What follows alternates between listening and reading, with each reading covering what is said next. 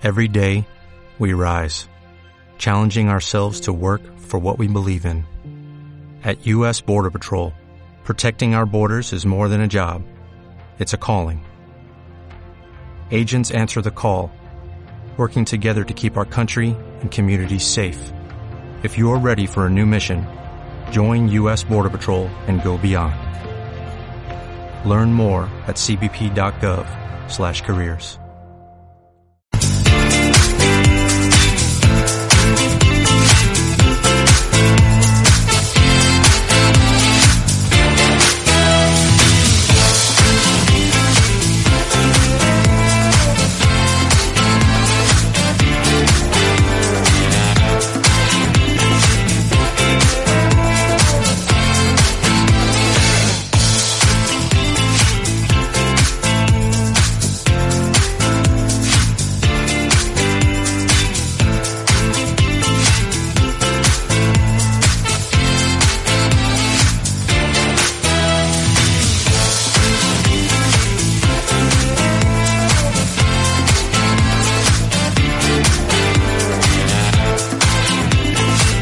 Son las diez y media de la mañana. Buenos días a todos.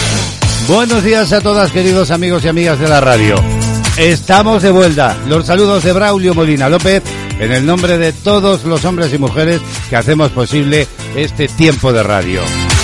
Es viernes 29 de, de enero, un día en el que los termómetros marcan en el exterior 12 grados. Así pues, temperatura agradable con cielos despejados hasta las 12 en punto del mediodía, ya sabes, emitiendo para todo el planeta a través de internet, a través también de las redes sociales Castilla-La Mancha Activa Radio. Y si decides eh, compartir este tiempo con nosotros, esto que ya te, te adelanto, estos contenidos son los que hoy compartimos y que figuran en nuestro sumario. Este viernes de nuevo nos marcharemos a Sevilla. Desde allí, la escritora Rosa Clemente nos ofrecerá el espacio cultural de la semana. Personajes, efemérides que han hecho historia en el mundo de la cultura. Un tiempo, una sección que incluye además el relato de un cuento escrito por ella misma, por Rosa Clemente. No os lo perdáis. Además, hoy queremos hablar de vacunas y viajes y queremos preguntarnos, ¿qué va a pasar con el turismo y con los viajes a medida de que las vacunas vayan, vamos a decir, atenuando la pandemia? ¿Se va a poder viajar ya con normalidad como hacíamos anteriormente? ¿O va a existir, digamos, una especie de pasaporte anti-COVID, por llamarlo de alguna forma, ¿verdad? De ello hablaremos viajes y vacunas, turismo y viajes. También en Panorama Musical desde Cataluña, Remey Notario nos ofrecerá una mañana más una nueva entrega, eso sí, como siempre, previo análisis y comentario de la canción. Y hoy, como cada viernes, Remey nos invita a marchar a la ópera. En unos instantes, eh, brevemente, nos eh, asomaremos al resumen de la actualidad de la jornada. Y por supuesto, en el diario de la pandemia vamos a conocer lo último cómo está la crisis sanitaria en estos momentos. Y hoy, eh, temperaturas récord de calor y nieblas van a dar la bienvenida este viernes a Justín, que es como se llama, y que llegará con vientos muy fuertes y lluvias que van a entrar desde el noroeste eh, peninsular todo ello, según ha informado la Agencia Estatal de Meteorología, que destaca que esta es la quinta borrasca de gran impacto que va a atravesar España en este mes de enero.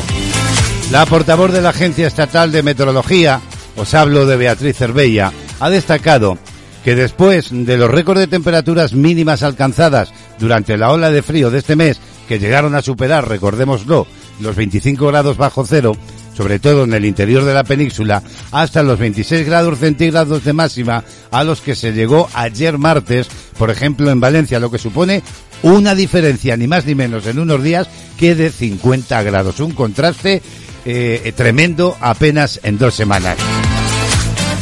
Además, Cervella ha informado de que el martes se superaba un récord en Salamanca que ha tenido la temperatura mínima más alta para un mes de enero de su historia. Asimismo, se superaba el anterior récord de mínima más alta también para un mes de enero en la serie histórica, por ejemplo, en Valladolid, eh, que dejan atrás al anterior récord de enero de 1995. Para hoy viernes está prevista, por tanto, la llegada a la península de Justín. Se trata, como digo, de la décima borrasca de gran impacto de la temporada y quinta en lo que va de este mes de enero. Se espera que los efectos más destacados de Justín se noten sobre todo durante la segunda mitad del viernes y previsiblemente a lo largo de, todo el día de mañana sábado. También se esperan avisos por vientos costeros en el litoral de La Coruña y previsiblemente el sábado va a aumentar el listado de avisos activos por viento en las cornisas cantábrica y en las zonas altas de la mitad norte. Pues Justín, meteorológicamente hablando, a punto de entrar en España y cruzará la península a lo largo de hoy y de mañana. Actualidad del día. Nos asomamos ya al resumen de la actualidad de este viernes 29 de enero. La tercera ola de coronavirus empieza, lo decimos entrecomillado, a estabilizarse. Ayer se daban a conocer 34.899 nuevos contagios y también la alarmante cifra de 515 muertes y la incidencia acumulada baja por primera vez en el año 2021, lo que llevamos de año. Y es que esta tercera ola comienza a dar síntomas de estabilización y en algunos parámetros incluso de una, aunque levísima, pero sí mejoría. Las comunidades autónomas han notificado este jueves al Ministerio de Sanidad, insisto, 34.899 nuevos casos de coronavirus, de los que 16.669 han sido diagnosticados en las últimas 24 horas, frente a los 18.462, recordemos, registrados el miércoles. La incidencia media actual de contagios en España en los últimos 14 días se ha reducido, aunque ligeramente, situándose en los 889,93 casos por cada 100.000 habitantes, en comparación con los 899,93 que se notificaban el pasado miércoles. Respecto a los fallecidos por la COVID-19, este jueves se notificaban 515 más, de los cuales 1.783 se han registrado en la última semana y esto hace que la cifra global de muertos en España se eleve ya, según las cifras de sanidad oficiales, a 57.806.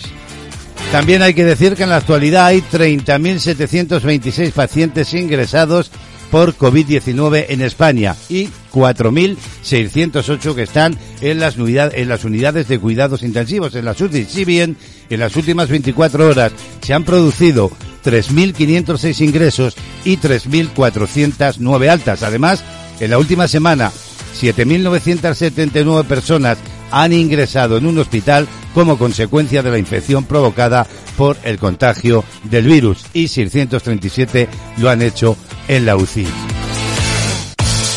Así viene eh, la información de la crisis sanitaria que ampliaremos en unos instantes, pero hay otras noticias.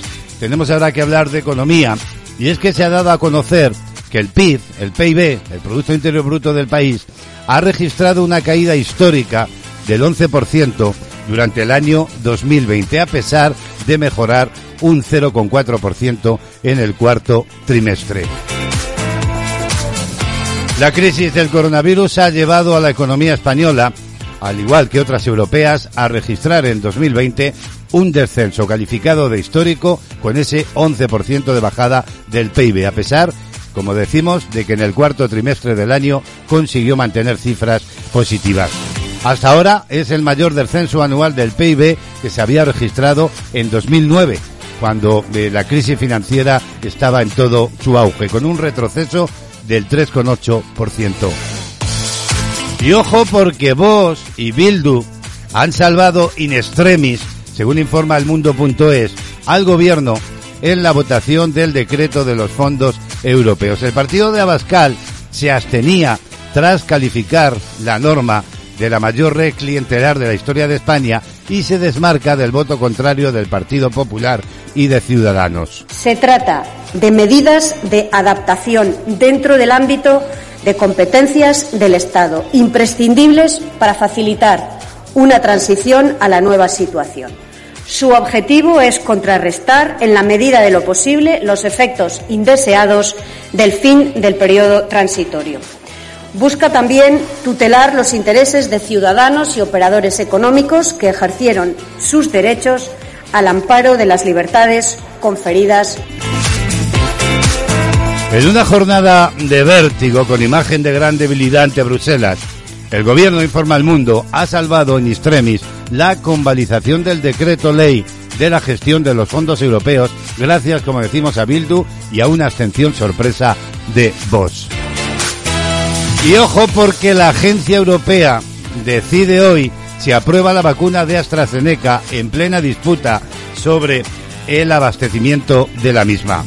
AstraZeneca ha ofrecido a la Unión Europea un recorte menor de entrega de dosis en el primer trimestre de 2021 de 8 millones, del que inicialmente ha pretendido esta semana. La Unión Europea ha rechazado la oferta. Si inicialmente y bajo el contrato AstraZeneca debía entregar entre 80 y 120 millones de dosis de la vacuna, la empresa rebajó esta semana hasta los 31 millones los envíos. La farmacéutica ofrece ahora 39 millones, pero las autoridades de la Unión Europea, las autoridades comunitarias, consideran que no es suficiente y no lo aceptan.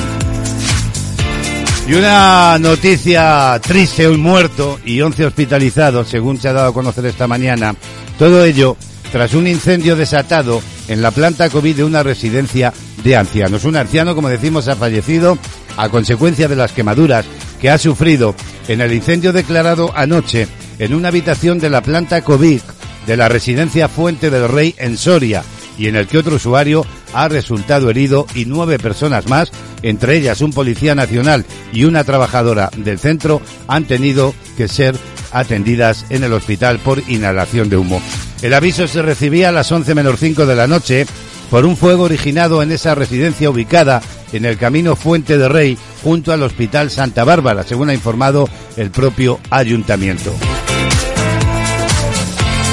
Y Castilla-La Mancha, según la información de última hora, ha perdido un 0,12% de población en los seis primeros meses de 2020. En concreto, según el informe hecho público hoy, la población de la comunidad autónoma de Castilla-La Mancha era de 2.045.554 habitantes a 1 de enero de 2020 y seis meses después era de 2.043.128. Son 2.426 menos en términos absolutos. Sin embargo, a ello se suma un saldo vegetativo negativo de 7.924, que en parte pudo ser compensado por el saldo migratorio exterior, que fue de 4.169 personas, y un saldo migratorio interior entre las propias comunidades autónomas, también en este caso positivo para Castilla-La Mancha, con 1.539 personas. Y volviendo a la llamada guerra de las vacunas, Bruselas acaba de anunciar que va a prohibir, según informa el plural.com, que se exporten vacunas si no se cumplen primero los acuerdos con la Unión Europea.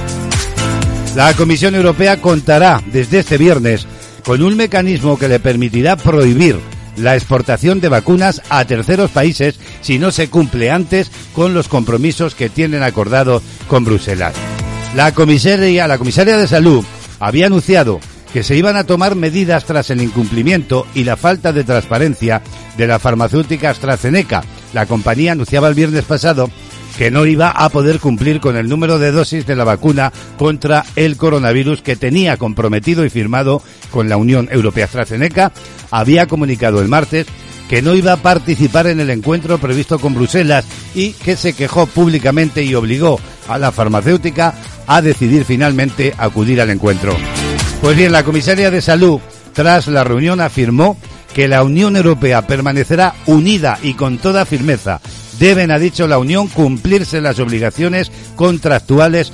Las vacunas deben entregarse a los ciudadanos de la Unión Europea. Lamentamos, dicen, la continua falta de claridad del cronograma de entrega y solicitamos un plan claro de AstraZeneca para la entrega rápida de la cantidad de vacunas que reservamos para el primer trimestre. Trabajaremos con la empresa para encontrar soluciones y entregar las vacunas. De cualquier forma, Bruselas va a prohibir que se exporten vacunas si no se cumple primero con los acuerdos.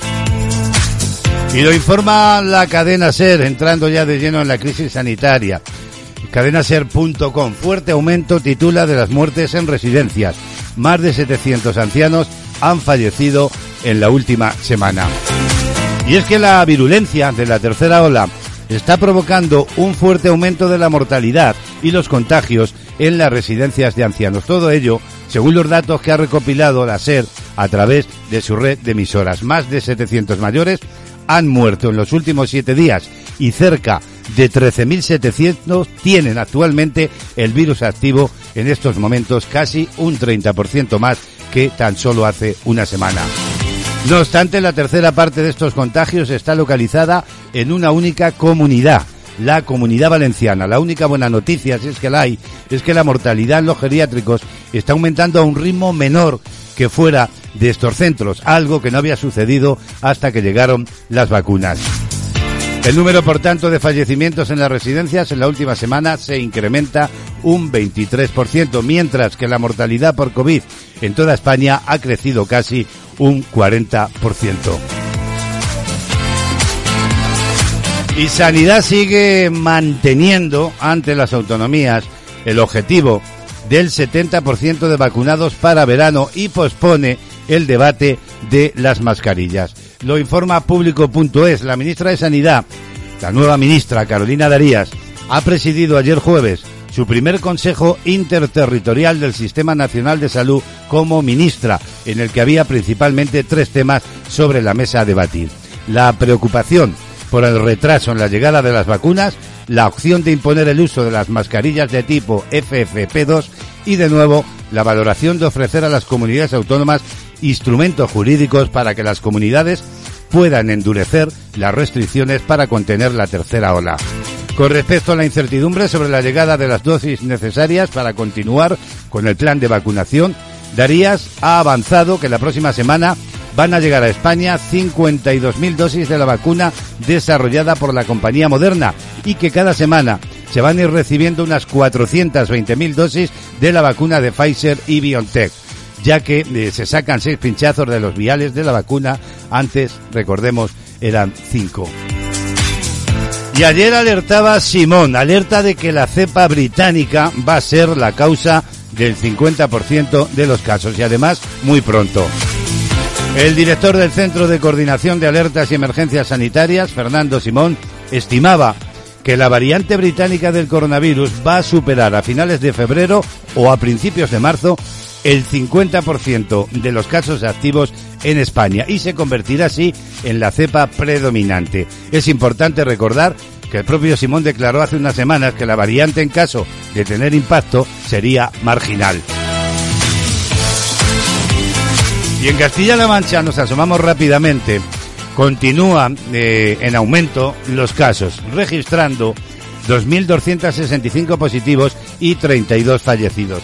El gobierno de la región, a través de la Dirección General de Salud Pública, confirmaba ayer 2.265 nuevos casos por infección de coronavirus, por lo que los positivos continúan en esta región en aumento, en una jornada en comparación con la anterior cuando hubo 2030.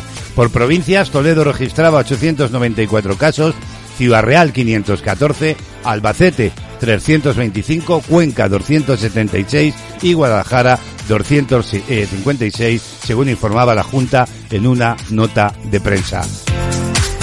Así están las cosas, en unos minutillos nos asomaremos al diario de la pandemia, pero hay que decir que este viernes, este viernes 29 de enero, todos los ojos, por tanto, están puestos en Ámsterdam. Allí se encuentra la sede de la Agencia Europea del Medicamento y se espera que hoy de su dictamen sobre la aprobación de la vacuna contra la COVID-19 que ha desarrollado la Universidad de Oxford y AstraZeneca. Los últimos días han sido determinantes para esta decisión, pues si la semana ha sido un tira y afloja, como comentábamos, entre la Comisión Europea y el laboratorio británico para garantizar el suministro acordado, ayer se conoció que Alemania no va a administrar esta inmunización en mayores de 65 años. Lo contaremos, como digo, con más detalle en el diario de la pandemia. 11 minutos para las 11 de la mañana, es viernes 29 de enero. Si te acabas de incorporar, bienvenido, bienvenida. Esto es de actualidad en CLM Activa Radio.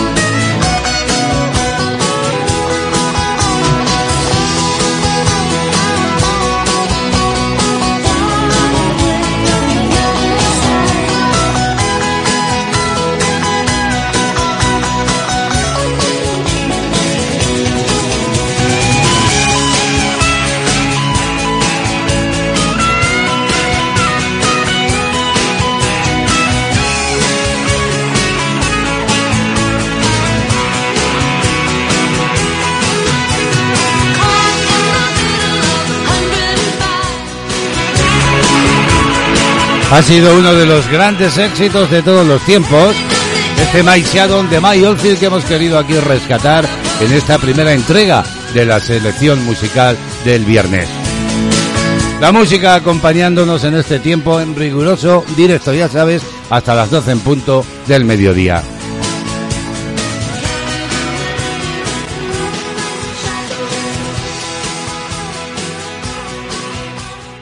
La agenda del día.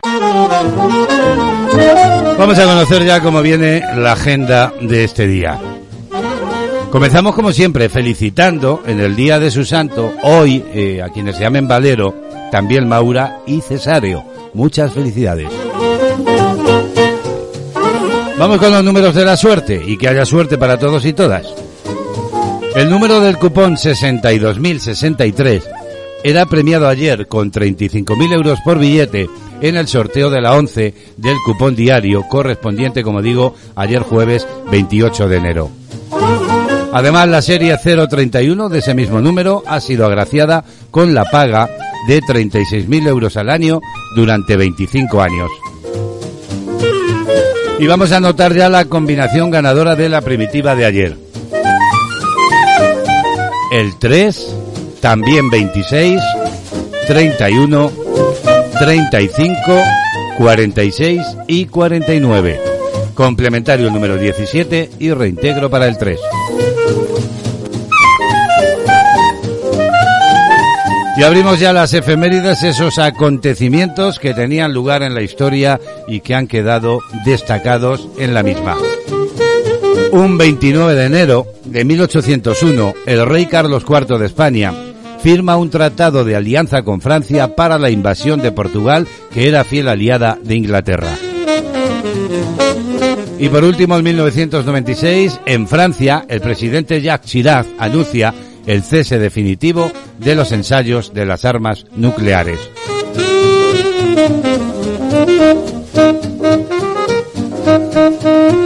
Son los datos de una agenda que cerramos hablando de música. Y tenemos que hablar de, las seis esposas de Enrique VIII, porque ese trabajo instrumental ha cumplido ahora 47 años. Reed Wackerman debutará en solitario con ese álbum conceptual de seis pistas después de abandonar por primera vez Yes, el grupo con el que publicó Frágil. Este disco, íntegramente instrumental, pretende ser, como afirmaba el virtuoso teclista eh, de Reino Unido, sus interpretaciones de las características musicales de las esposas de Enrique VIII, un objetivo que califica de ambicioso presentado bajo una atmósfera de rock progresivo en el que evoca varias personalidades a través del sentimiento, de la devoción y del drama. Los momentos de brillantez a lo largo del disco son, eh, al menos en mi opinión, abundantes, entre ellos la majestuosa apertura de Catherine Howard, el largo solo de sintetizador que comienza a mitad de camino a través de Anne Boleyn y las exuberantes carreras que potencian a Caterina Parr, Sumado a esto, se encuentra la palpitante Anna, la sombría de James, que fue a la iglesia de Sir Hales o para grabar al órgano, y Catherine Aragón, canciones que pueden no ser tan, digamos, excelsas, pero que también desempeñan su papel para hacer de este álbum una clase magistral de rock progresivo. 47 años de esas seis esposas de Enrique VIII que ahora se retoman de nuevo.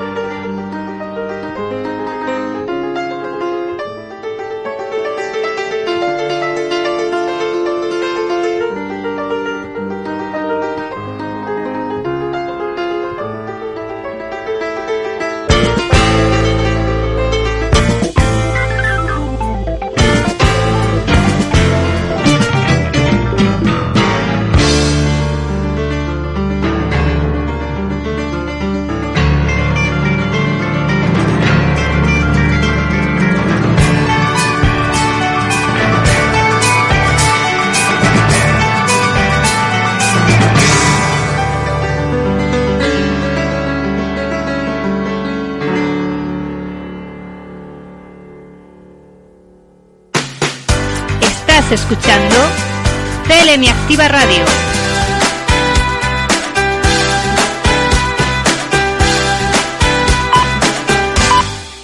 Kiosco de prensa.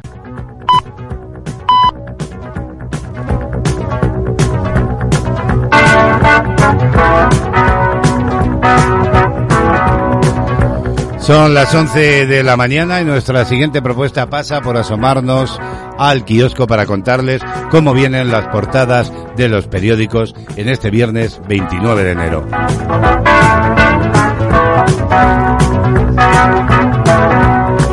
Comenzamos por el diario El País, que titula, lo hace además con una amplia información. Vos salva al gobierno en la votación del Fondo Europeo. El Ejecutivo convalida el decreto gracias a la abstención del grupo de ultraderecha.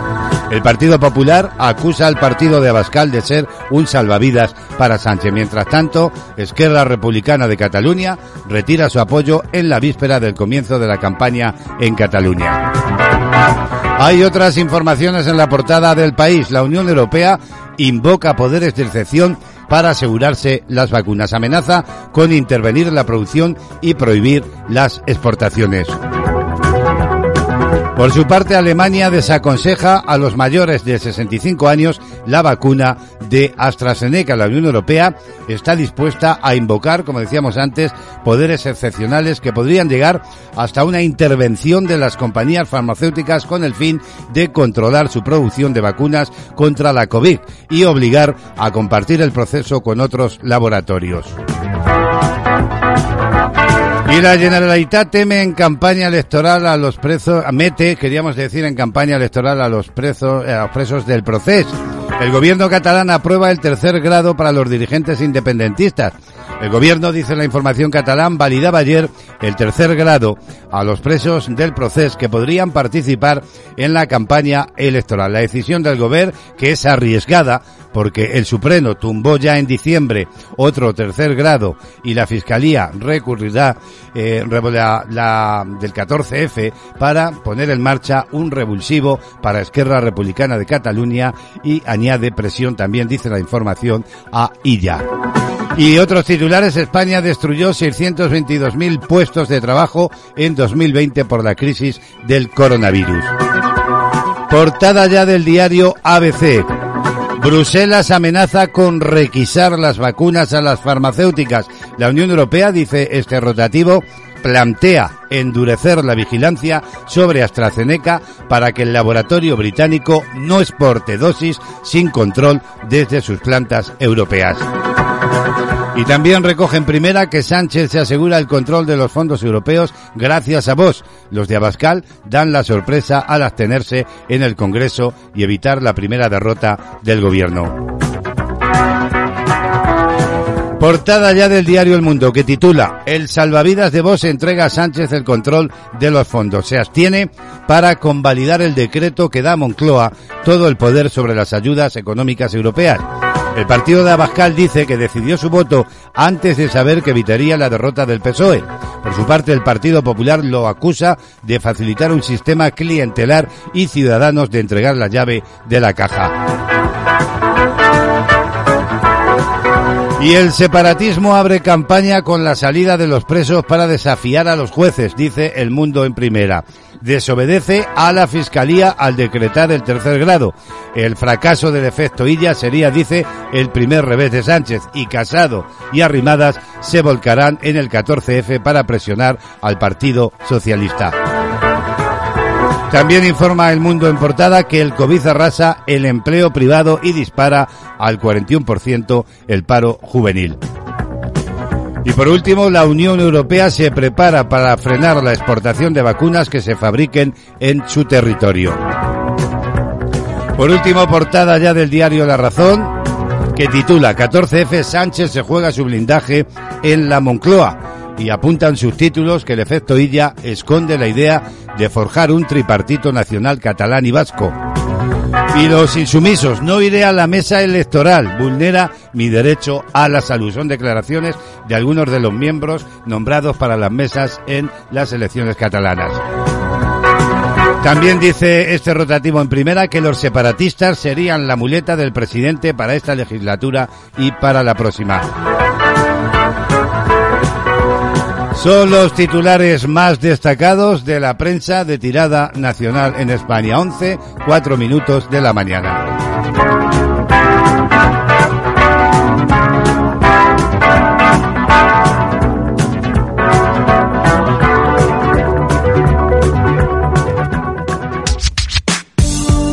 Somos tu compañía. Siempre la mejor música.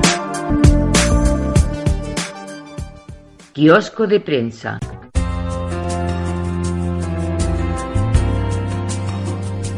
Bueno, de nuevo la música nos pide paso para relajarnos también un poquito con todo lo que nos está cayendo, ¿verdad? La voz de Alejandro Sanz y ese corazón partido.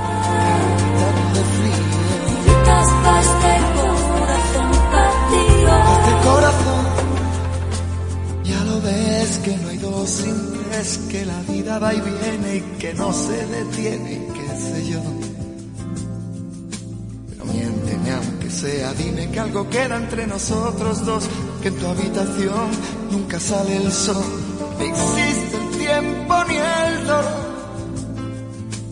Llévame si quieres a perder a ningún destino sin ningún porqué. Ya lo sé, corazón que no ves, corazón que no siente, corazón que te miente amor. Pero sabes que en lo más profundo de mi alma sigue aquel dolor por creer en ti que fue de la ilusión y de lo bello que es vivir. ¿Para qué me curaste cuando estaba herido si hoy me dejas de nuevo el corazón partido? ¿Y quién me va a entregar sus emociones?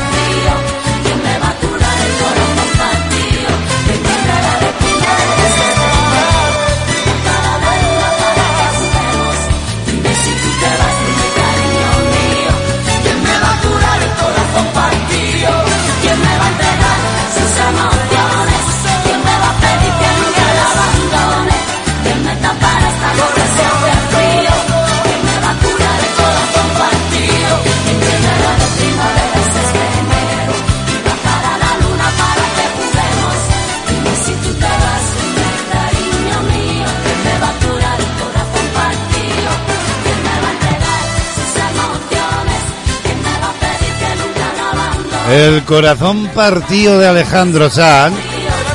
Otro de los éxitos importantes de la ya dilatada carrera de este hombre andaluz, Alejandro Sanz. La música que nos acompaña a lo largo de la mañana. Tu chico debe aceptarte como eres. Tú te has mirado, estás ridícula. Tu chico debe confiar en ti. ¿Quién te escribe? Dame el móvil. Tu chico debe quererte sin presiones ni amenazas. Te quiero tanto que sería capaz de cualquier cosa si me dejas. Si tu chico te trata así, cuéntalo. 016, ¿en qué puedo ayudarle? Hay salida a la violencia de género. Gobierno de España. Este virus lo paramos unidos. Lo paramos si mantienes la calma y te mentalizas de que no va a ser fácil. Lo paramos cada vez que te lavas las manos y te quedas en casa. Lo paramos cuando te reúnes por videoconferencia y evitas lugares concurridos.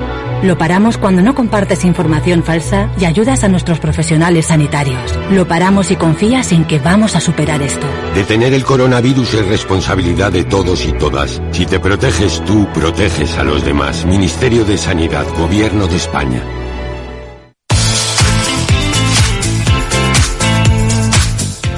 Estás escuchando De Actualidad en CLM Activa Radio.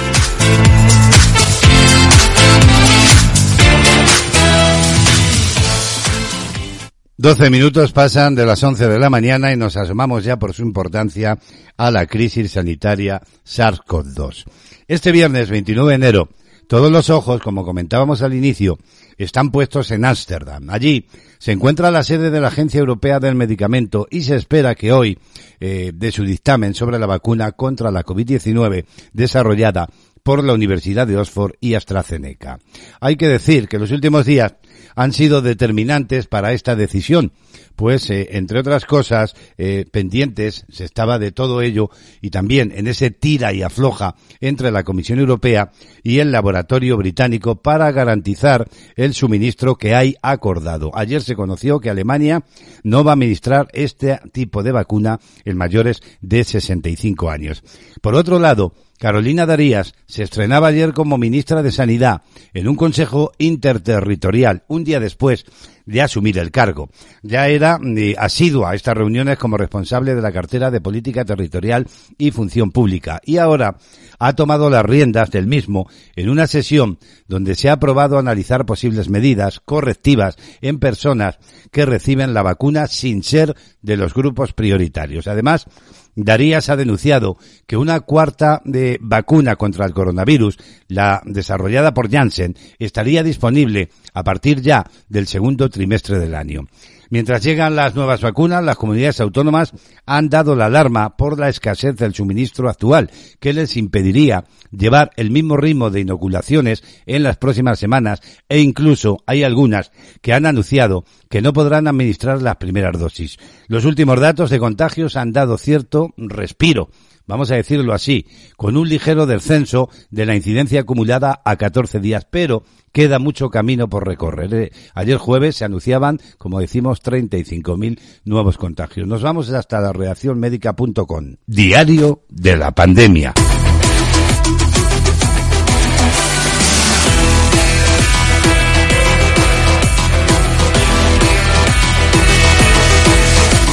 Y vamos a comenzar contándoles que la pandemia de coronavirus ha dejado más de 16.500 muertos en el mundo durante el último día, por lo que el acumulado roza ya el umbral de los 2,2 millones de fallecidos. Todo ello según los datos recabados por la Universidad Johns Hopkins. Y con el aumento de los contagios de las nuevas variantes de la COVID-19, las cepas británica, brasileña y sudafricana surgen nuevos interrogantes sobre sus capacidades de transmisión, también de mortalidad y de resistencia a la vacuna, pero también sobre la posibilidad de que las personas que ya han pasado el coronavirus, al aparecer estas nuevas variantes, puedan contagiarse nuevamente, según informa la redacción médica.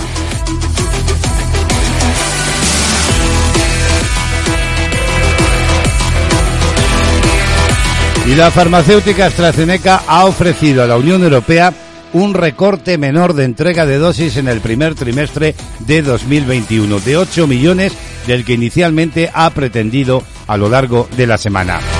La Unión Europea, sin embargo, ha rechazado la oferta. Si inicialmente y bajo el contrato de AstraZeneca debían entregar entre 80 y 120 millones de dosis de la vacuna, la empresa rebajaba esta semana hasta 31 millones los envíos, lo que ha desatado un conflicto con la Unión Europea. Ahora la compañía ofrece entregar 39 millones, pero las autoridades comunitarias no lo ven suficiente.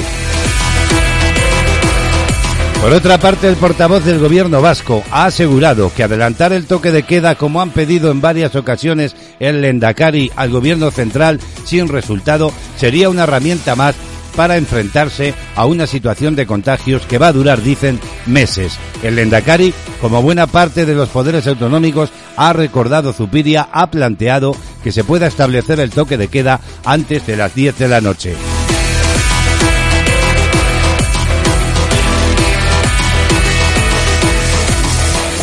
Y vamos a mirar brevemente al mundo. El gobierno de Dinamarca ha prorrogado hasta el 28 de febrero las restricciones impuestas para frenar la propagación del virus.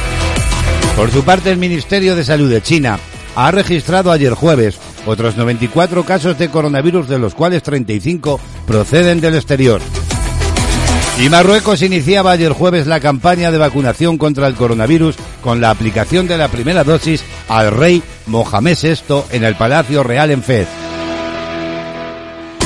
Y desde Bolivia, la cartera de salud de Bolivia ha emitido ayer jueves una orden ministerial en la que se fijan las tarifas de las clínicas privadas para los tratamientos contra la COVID-19, que no podrán superar en un 5% los precios de referencia estipulados y pudiendo ser los responsables de estos centros procesados penalmente en caso de que incumplan la normativa.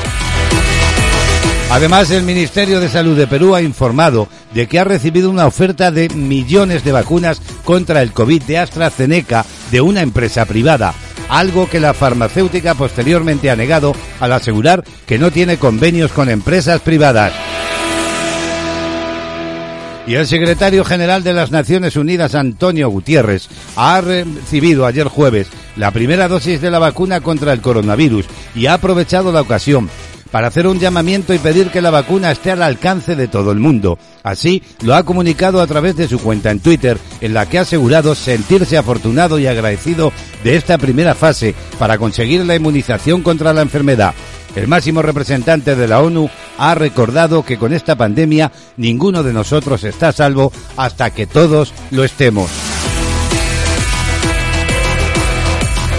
Y por último les contamos que la empresa de biotecnología estadounidense Novavax ha anunciado en las últimas horas que su vacuna contra la COVID-19 denominada NVX-CoC2373 ha demostrado una eficacia del 89,3% en el enfase, en la fase 3 en Reino Unido, según el cual esta vacuna basada en proteínas también tiene una eficacia clínica significativa.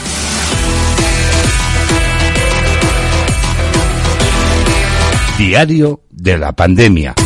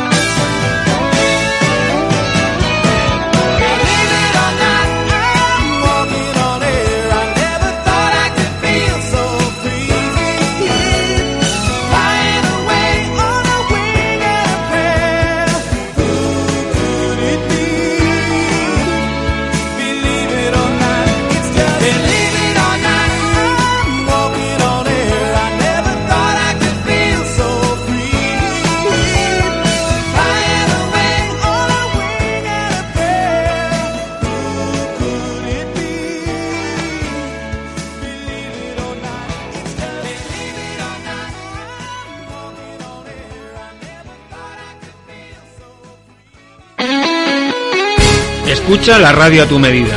www.clmactivaradio.es Toda la información y entretenimiento hecho para ti.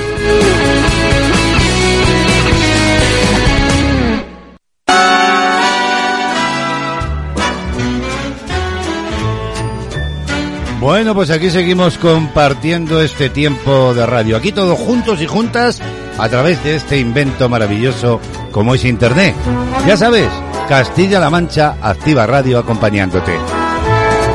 Y en esta mañana nos vamos a preguntar qué significan las vacunas para el regreso del turismo. Y es que hay que decir, con el tiempo, las vacunas anti-COVID-19 van a ayudar, no me queda ninguna duda, a volver a la normalidad. Pero nos preguntamos, por ejemplo, ¿habrá pasaportes inmunológicos? ¿Seguirán exigiéndose pruebas negativas para viajar? A finales de diciembre, hay que decir, de 2020, el mundo recuperó cierta esperanza, incluida la de volver a viajar, a medida que varios países aprobaban las vacunas tales como la de Pfizer, Moderna, la de Oxford AstraZeneca, en fin. En algún momento de 2021, cuando se haya vacunado, vamos a decir masivamente, contra la COVID-19 y esa gente sea inmune, esto podrá significar el regreso o al turismo, o al menos de unas vacaciones eh, domésticas menos arriesgadas. Con todo, la ansiedad por viajar no va a desaparecer a medida que los sanitarios y las personas mayores se vacunen. Por ejemplo, en Estados Unidos, mucha gente sigue mostrándose reacia a planificar futuros viajes. En diciembre de 2020, una encuesta de National Geographic eh, preguntó cómo encararían los participantes sus viajes una vez la pandemia de coronavirus estuviera bajo control. Pues bien, el 49% respondió viajaré menos por temor a exponer a otras personas y un tercio, un 34%, indicó que no preveía viajar más en el 2021 para compensar la falta de viajes en el 2020. ¿Y qué significan las vacunas anti-COVID-19 para el turismo a corto y largo, eh, y largo plazo? ¿Y cómo acelerará o ralentizará, digamos, la actitud hacia ellas, el proceso de volver a viajar? La indecisión respecto a las vacunas es un obstáculo fundamental que superar, al menos así lo afirma el doctor Tom Kenyon, director sanitario. Una organización esta, mundial, la que dirige, eh, sanitaria y humanitaria, y es director también de los Centros para el Control de Prevención de Enfermedades de los Estados Unidos. Para volver a viajar, el mundo necesita inmunidad de grupo, que se cree que se logrará cuando aproximadamente el 70% de la población tenga anticuerpos protectores. Con todo, Keynon aclara que el 70% es una cifra arbitraria y no hay un interruptor de encendido o apagado para la inmunidad de grupo. Las últimas noticias sobre cepas de la COVID-19 más contagiosas sugieren que la inmunidad de grupo solo podría lograrse cuando el 90% de los ciudadanos tengan anticuerpos. Cada país necesita inmunidad de grupo para que el turismo eh, prepandémico, vamos a llamarle así, se reanude. formamos parte de una comunidad global cuya salud, economía y futuros están unidos y afectados por la pandemia. Con todo, por ejemplo, en Estados Unidos podría ser difícil alcanzar la inmunidad de grupo. Solo el 47% de las personas que respondieron a la encuesta de National Geographic dijeron que se pondrían una vacuna anti-COVID-19 en cuanto estuviera disponible y más de un cuarto, un 27%, no estaba de acuerdo con esa afirmación. Con todo, un 58% de los encuestados indicaron que sí se vacunarían. Las nuevas vacunas anti-COVID que se están aplicando son mejores de lo previsto a la hora de impedir que las personas vacunadas se enfermen. Los expertos sanitarios esperaban una vacuna con una eficacia de entre el 50 y el 70%. Pues bien, los ensayos clínicos demuestran que la vacuna de Pfizer, por ejemplo, aprobada de ya en muchos países y aplicándose ya, tiene una eficacia de en torno al 95%. Hay que decir que el virus que causa la COVID-19 es nuevo y aún hay mucho que aprender sobre él. Los CDC afirman que más de la mitad de todas las infecciones de la COVID-19 son contagiadas por personas asintomáticas. El 35% antes de, que la persona sienta síntomas y el 24% por personas que nunca desarrollan síntomas. En este caso, el doctor Keynon dice que deja abierta la posibilidad de que algunas personas vacunadas se infectaran sin desarrollar síntomas y que pudieran transmitir el virus.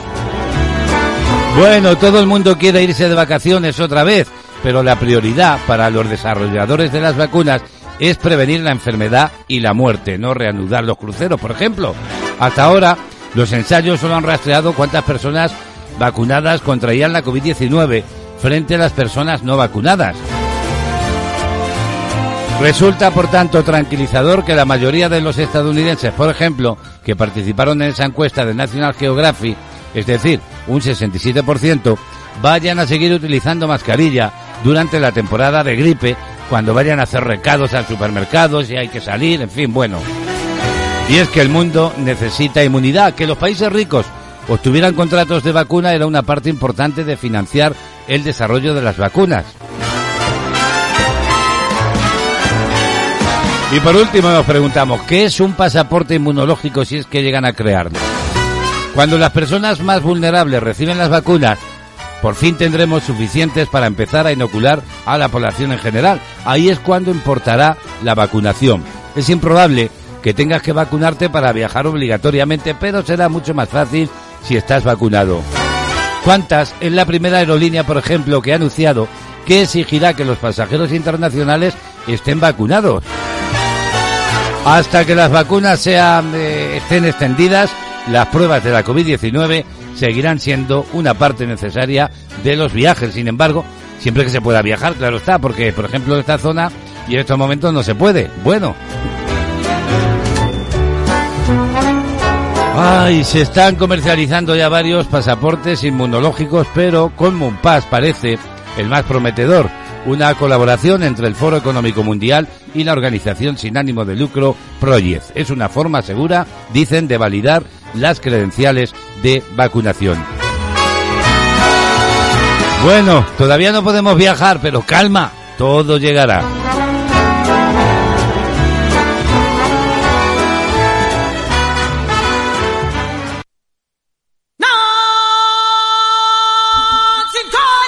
Pues claro, llegará el día en que podamos viajar porque yo tengo mi maleta sin estrenar, ¿verdad? Y también se reanudará, por ejemplo, el Rey León y podremos ir a verlo, seguro que sí.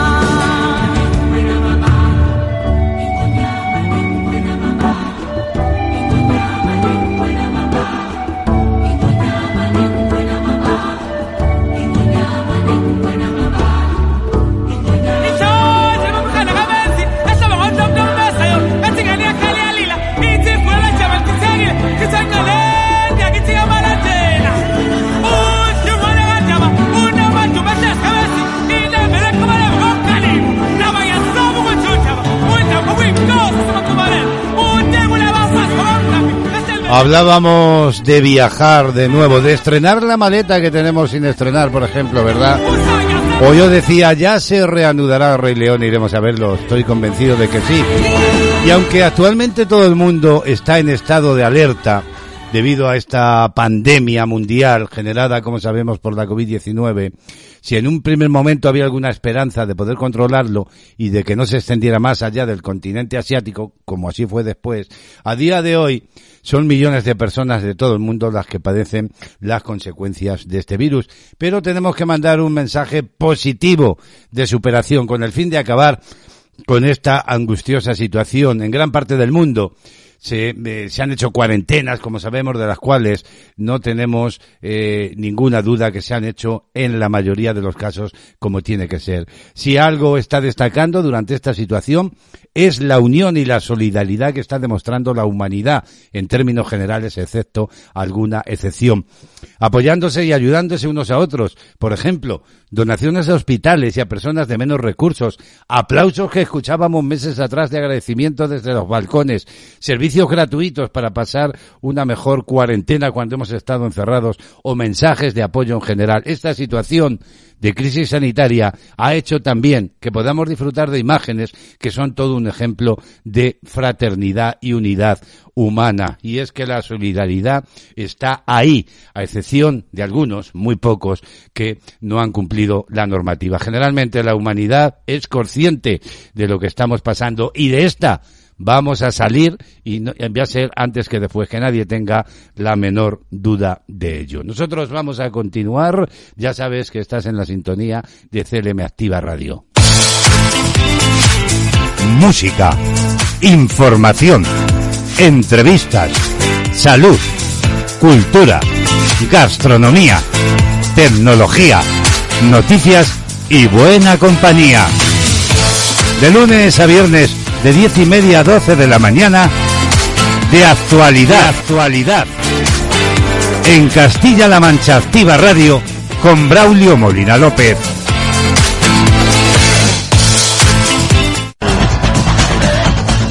Música, noticias, listas, novedades y conciertos en Panorama Musical. Tiempo para una nueva entrega de Panorama Musical y tiempo para marcharnos a Cataluña y recibir y saludar a Remey Notario Sánchez. Buenos días, Remey, bienvenida. Buenos días, Braulio. Un saludo a todos los oyentes. Soy Remey Notario y hoy os traigo el área del brindis de la ópera La Traviata. La Traviata es una ópera en tres actos con música de Giuseppe Verdi y libreto en italiano de Francesco Maria Piave que condensa y sigue fielmente la novela de la Dama de las Camelias, 1852, de Alexander Dumas hijo. Es un drama real e intimista desarrollado enteramente en interiores y que narra la relación de un muchacho de buena familia que vive feliz en amancebamiento con una ramera de lujo hasta que la tuberculosis, enfermedad que estaba ligada estrechamente a la vida licenciosa, pone término a dicha relación. El objetivo de Verdi con esta ópera era sencillo, pero revolucionario para entonces, romper con la tradición historicista de la ópera y tornarla un reflejo de la sociedad, además de evidenciar el machismo y hipocresía reinantes. Pero no fue hasta la década de 1880 que se respetaron los deseos originales del compositor y se representaron producciones realistas. El estreno de La Traviata tuvo lugar el 6 de marzo de 1853 en el Teatro La Fenice de Venecia y fue uno de los más grandes fracasos que se registraron en la historia de la ópera. El 6 de mayo de 1854 volvió a subir a escena en el Teatro San Benedetto de la misma ciudad y felizmente la representación fue muy exitosa. La ópera inició un recorrido triunfal por el mundo y despertó una devoción incondicional en los públicos de muchos países y de todas las épocas. Aquí os dejo la gran área del brindis de la Traviata en la que dice, bebamos alegremente de este vaso. Que paséis un feliz día y nos vemos mañana con otra entrega. Adiós, hasta mañana. Gracias, Remey. La Traviata hoy, protagonista con uno de sus pasajes en Panorama Musical. Remey Notario Sánchez, desde Cataluña. Un saludo.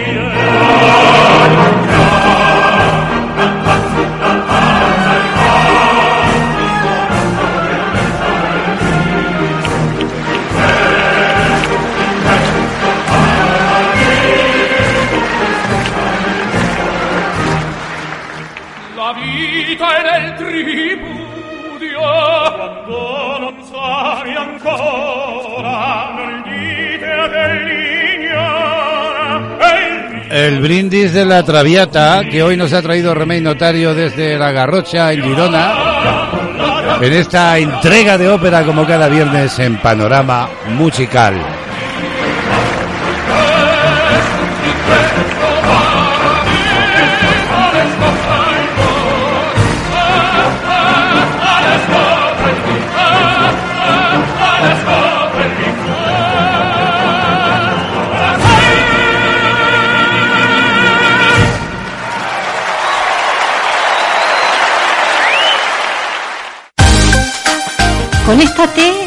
CLM Activa Radio, tu radio en Internet.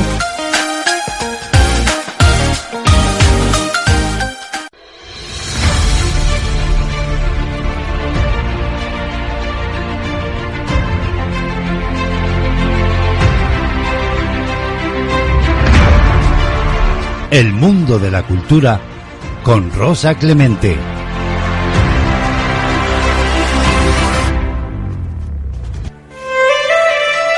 Pues bien, queridos amigos y amigas de actualidad, en los próximos minutos es tiempo en este espacio radiofónico para la cultura. Y para ello nos marchamos vía telefónica una semana más a Sevilla. Desde allí la escritora Rosa Clemente nos abre la página cultural de la semana. La recibimos ya. Buenos días, Rosa. Bienvenida un viernes más. Buenos días, Braulio. Buenos días a todos los amigos de CLM Activa Radio. Os quiero contar que un día como hoy, 29, nacía en Valencia Vicente Blasco Ibáñez, representante del naturalismo y el realismo, nos dejó obras como Arroz y Tartana, La Barraca y varias de sello anticlerical como El Intruso, estrenada en Bilbao un 1 de febrero. Era 30 de enero del 1500 cuando el navegante onubense Vicente Yáñez Pinzón avista la desembocadura del Amazonas en Brasil. Y en 1948, en Nueva Delhi, un fanático hinduista asesina al Mahatma Gandhi. En homenaje a este gran hombre, se celebra en esta fecha el DENIP, Día Escolar de la No Violencia y la Paz. Mañana es también el 70 cumpleaños de Philip David Charles Collins, Phil Collins de Genesis, el que nos cantó eso de otro día en el paraíso. Y el 53 aniversario de Felipe VI, nuestro rey. Seguimos con los exploradores. Pues un 31 de enero, en 1542, el jerezano Alvar Núñez de Vaca y sus soldados contemplan las maravillosas cataratas del Iguazú en Argentina. El 31 de enero de 1994 tuvo lugar el gran incendio que destruyó el Gran Teatro del Liceu de Barcelona, que contaba con más de un siglo de antigüedad. Afortunadamente se recuperó unos cinco años más tarde. Y el 31 de enero de 1820 nació en Ferrol Concepción Arenal Ponte.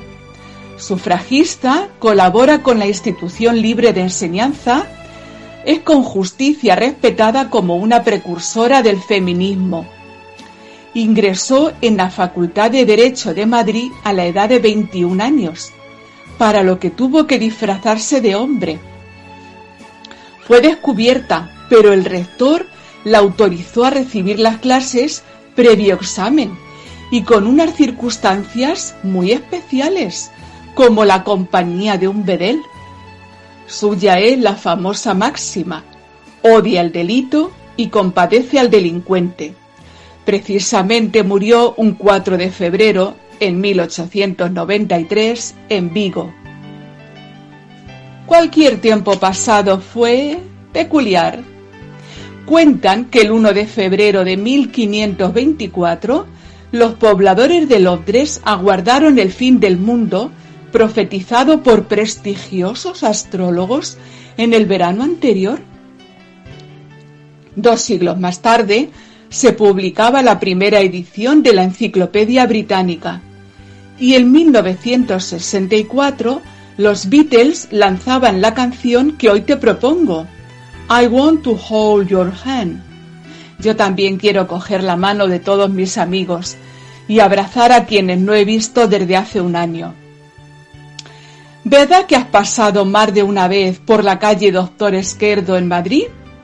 Pues José María Esquerdo Zaragoza fue un psiquiatra y político que nació en Villajoyosa, Alicante, el 1 de febrero de 1842. Introdujo la neuropsiquiatría y la terapia ocupacional en su sanatorio de Carabanchel. Y en 1917, el 1 de febrero, nació en Barcelona José Luis San Pedro Sáez. En 2010 se le concedió la Orden de las Artes y las Letras de España y en 2011 el Premio Nacional. Por si no lo conoces, he escogido para ti el comienzo de El río que nos lleva. Este libro pronto cumplirá los 60, pero como todos los buenos es inmortal. En 1989, Antonio del Real hizo una película sobre el mismo Encabezaba el reparto el gran Alfredo Landa. Pues empieza así. Mi vida con los gancheros es una larga historia, comenzada cuando en 1930 mi familia trasladó su residencia a Aranjuez y yo, a los 13 años, acudía aquel verano a bañarme en el Tajo, frente a los reales jardines y casi a la sombra del palacio. Cierto día de agosto, cuando llegué a aquel paraje, resultó imposible zambullirse y nadar.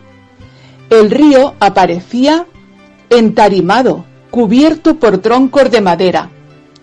Eran los pinos que, lanzados al agua a primeros de marzo allá en las altas sierras de Cuenca y Guadalajara, habían bajado flotando durante meses hasta su destino final en Aranjuez, donde se secaban se sacaban para secarlos y convertirlos en tablones y maderos. Entonces descubrí, con ojos maravillados, a unos hombres que cruzaban el río en equilibrio sobre los movedizos troncos y que con un gancho en el extremo de un astil a modo de lanza empujaban los maderos, conduciéndolos hasta el canalillo por donde caían velozmente para salvar el obstáculo de la presa. Eran los pastores de aquel rebaño de troncos, eran los gancheros. Seguimos de la mano de libros, viajes y cine, porque el 2 de febrero de 1709, en una isla del Pacífico, es rescatado un marino escocés después de cuatro años en una isla desierta. La historia de Alexander, ese era su nombre, inspiró a Daniel Defoe para su Robinson Crusoe. Y el próximo martes, no olvides que en Punxsutawney los estadounidenses estarán pendientes de Phil, la marmota. Si sale de la madriguera, el invierno acaba pronto. Si vuelve a ella, le quedan aún unas semanas. En la simpática película de 1993, Atrapado en el tiempo, Groundhog Day en el original, Bill Murray nos lo dejó bien claro. Y el 2 de febrero de 1974, en Xi'an, provincia de Swansea, China, un campesino descubre parte de un guerrero de arcilla roja cocida. Este tropiezo casual dio origen al maravilloso ejército de unas 8.000 piezas de tamaño natural, todas distintas, que conocemos como los guerreros de Xi'an. Y para conmemorar que el 2 de febrero de 1971 se celebró en Ramsar, Irán, una convención sobre ellos, en 2004 se decretó esta fecha como Día Mundial de los Humedales. Con mucho por contar y el tiempo agotado, te menciono solo dos llegadas al mundo. En un 3 de febrero. En 1689, la de Blas de Lezo y Olavarrieta, en Guipúzcoa, defensor heroico de Cartagena de Indias.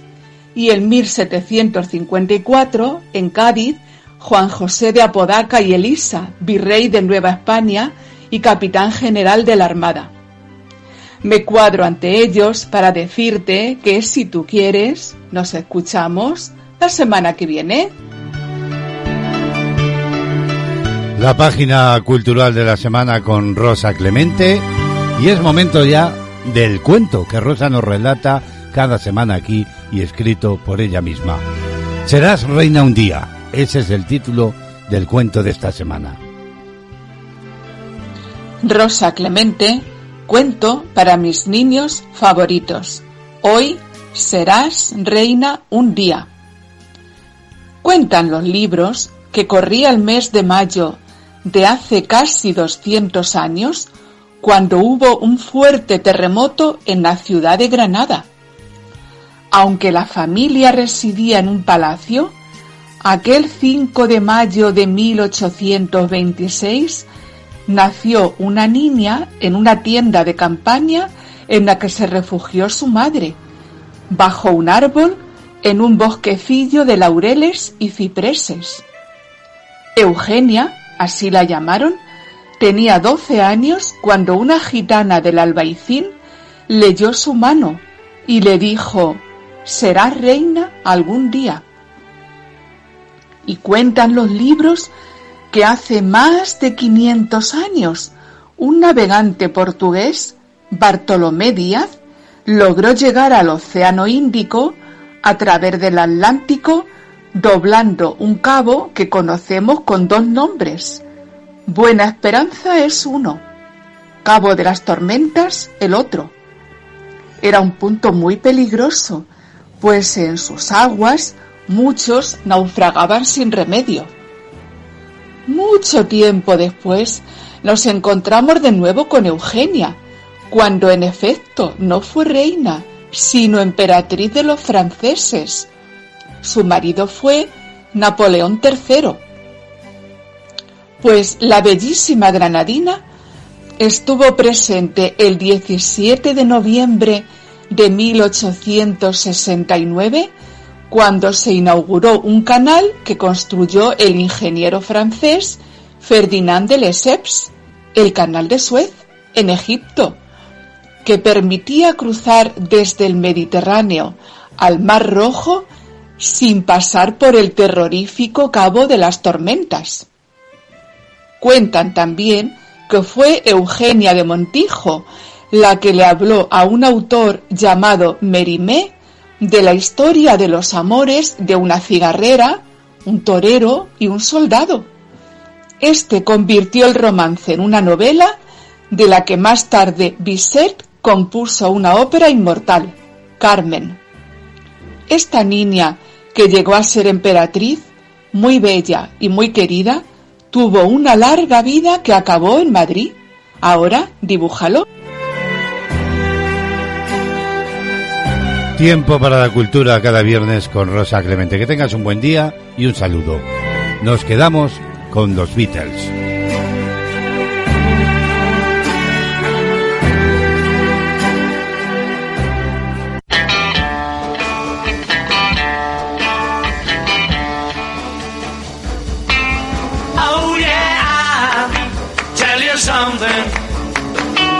Think you'll understand when I say that something.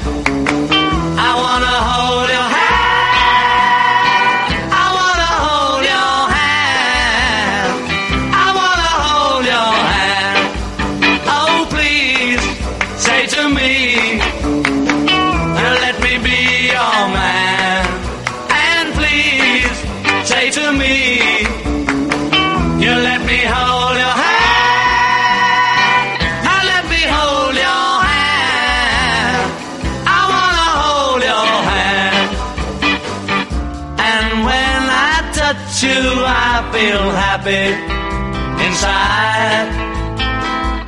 It's such a feeling that my love I can hide, I can hide, I can hide. Yeah, you got that something. I think you'll understand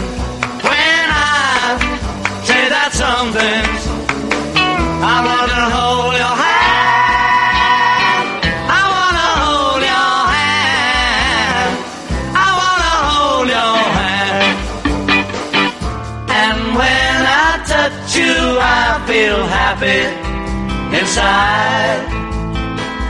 It's such a feeling that my love I can hide, I can hide, I can hide. Yeah, you got that something. I think you understand when I feel that something.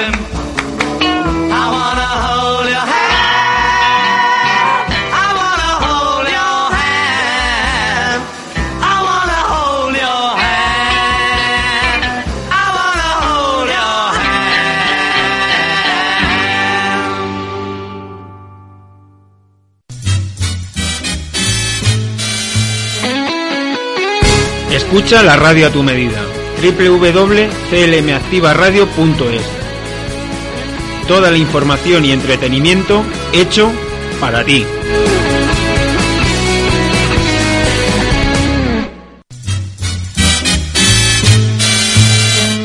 Bueno, y al filo ya de las 12 del mediodía nos vamos a marchar, no sin antes contándoles que la modelo influencer chilena, Rosana Muñoz, ha sido multada con 20 millones de pesos chilenos, que equivale a unos 27 mil dólares, por engañar, según esta información de Mundos Punti, a sus seguidores con una dieta que, dicen los expertos, es dañina y que infringía el código sanitario en su país.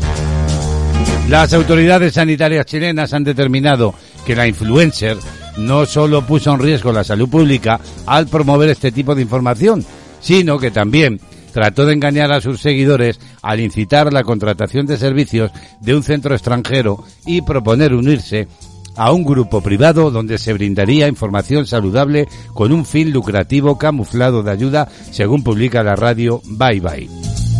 La misma Rosana Muñoz escribió en su Instagram que su dieta fue controlada por un gurú y lo presentó como entrenador de salud, sabiendo que es el dueño de el Tangle Wellness Center en Costa Rica. Bueno, que en esta vida hay gente para todo, ¿verdad? Claro que sí.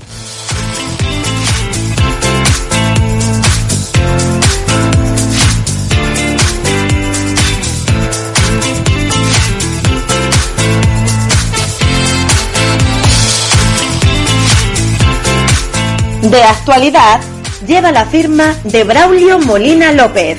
En las mañanas de CLM Activa Radio. Nos vamos a marchar porque nos piden paso desde otro estudio de CLM Activa Radio. Tenemos por delante el paréntesis del fin de semana para descansar, para tumbarnos en el sofá, por ejemplo, a ver películas, claro. Merecido descanso por otra parte, pero ya sabéis, queridos amigos y amigas de la radio, que volvemos el próximo lunes y que lo hacemos como siempre encantados de compartir este tiempo de radio en directo. Los saludos cordiales de Braulio Molina López en el nombre de todo el equipo. Que tengáis un feliz fin de semana y lo dicho, nos encontramos el lunes a las diez y media. Feliz jornada, adiós.